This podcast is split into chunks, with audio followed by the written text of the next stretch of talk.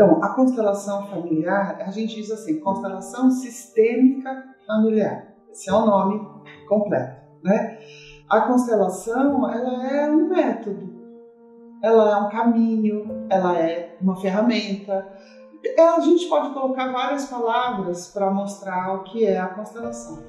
Mas para mim, de verdade, ela é uma filosofia de vida e um divisor de águas.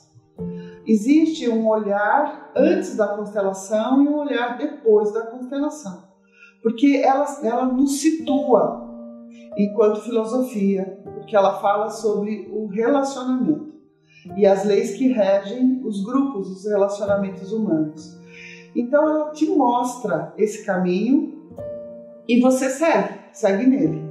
Então hoje a Sophie Hellinger eh, já ouvi ela dizer que a constelação sistêmica familiar é uma profissão, é uma nova profissão. Já se diz é uma nova ciência, a Hellinger Science, né?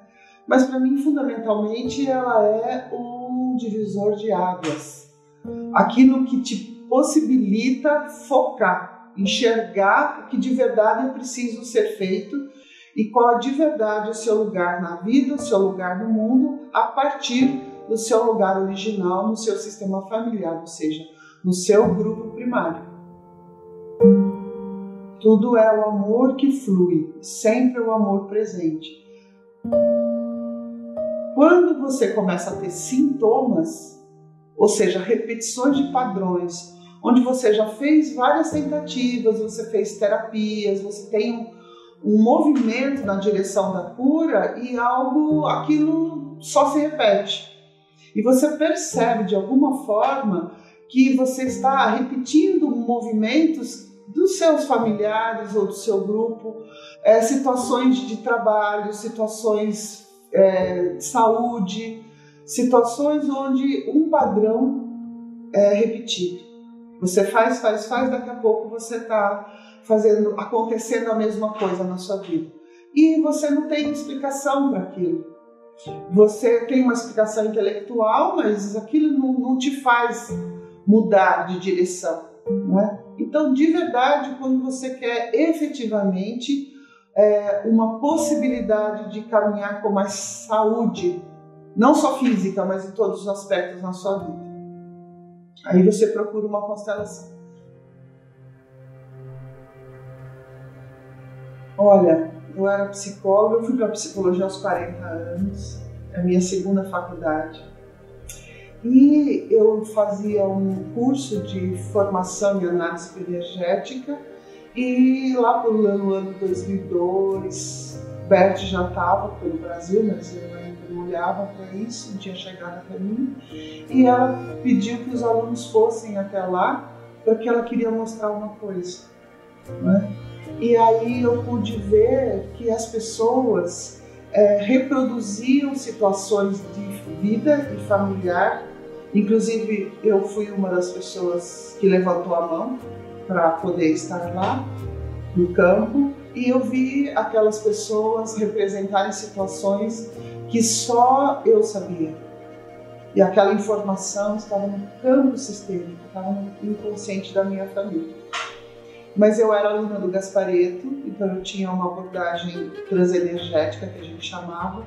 Eu ainda estava estudando psicologia, eu era aluna, e eu comecei a participar levemente e olhar para a constelação. Mas um dia fazendo o Caminho da Luz, que é um caminho de 200 quilômetros, sete dias caminhando em Minas, eu lembro que eu, antes de andar, eu pedia que eu queria olhar e aprender a amar, além do medo. Porque a gente sabe que é o amor, a gente fala do amor, mas a prática, a vivência profunda do amor é uma coisa misteriosa, de certa forma, para mim, porque era só intelectual, mesmo que eu falasse que não. E aí, naquele ano de janeiro, é, daquele ano de 2008, né, 2009, acho, eu entrei na formação, eu ouvi o Renato Bertatti, que é meu professor, falar a respeito disso.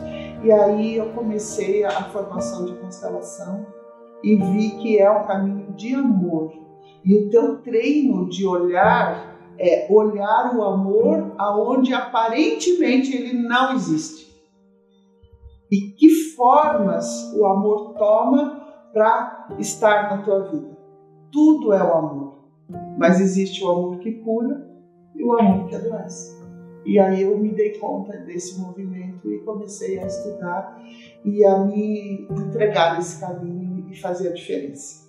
E tudo que eu conhecia, ressignificar o que era a psicologia para mim, o que era o contato com as pessoas e, e qualificar né, esse amor que eu dizia, mas vivia de um jeito o amor que adoece, com certeza. E eu adoeci junto com esse amor. Então, venho pro, procurando e trabalhando a cura do amor